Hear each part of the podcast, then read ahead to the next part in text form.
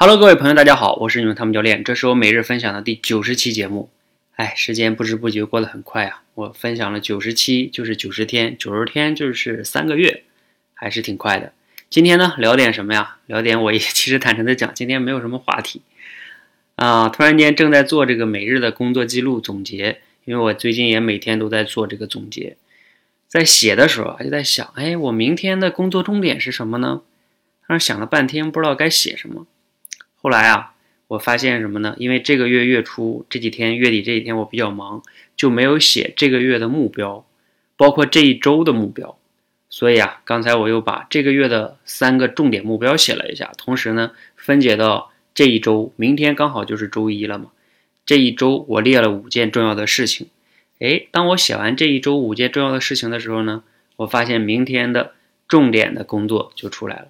所以啊。我今天分享的主题很简单，就是你每天的这个工作计划，或者说叫明日的重点，你靠什么去指导呢？大道理啊，大家都懂，就是靠你每周的工作重点，以及你每个月的，每个月的再往上推也很简单，就是靠你年的，对吧？道理特别简单，但是当我们真去做的时候，确实不容易。有时候我们犯懒啊，或者不知道自己干什么，不愿意去思考，每天就忙忙碌碌的随便去做了。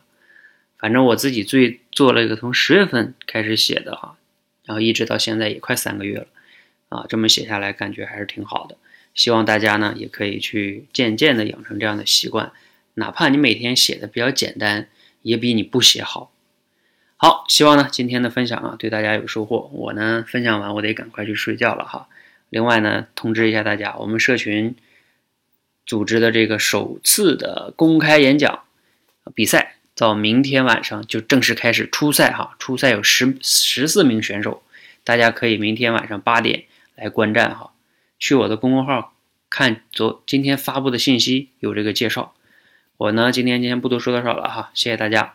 记得大家可以写每日的工作计划和总结哈，还是非常非常重要的。然后你就可以倒推嘛，月目标、周目标，哎，大家做起来。谢谢大家，谢谢。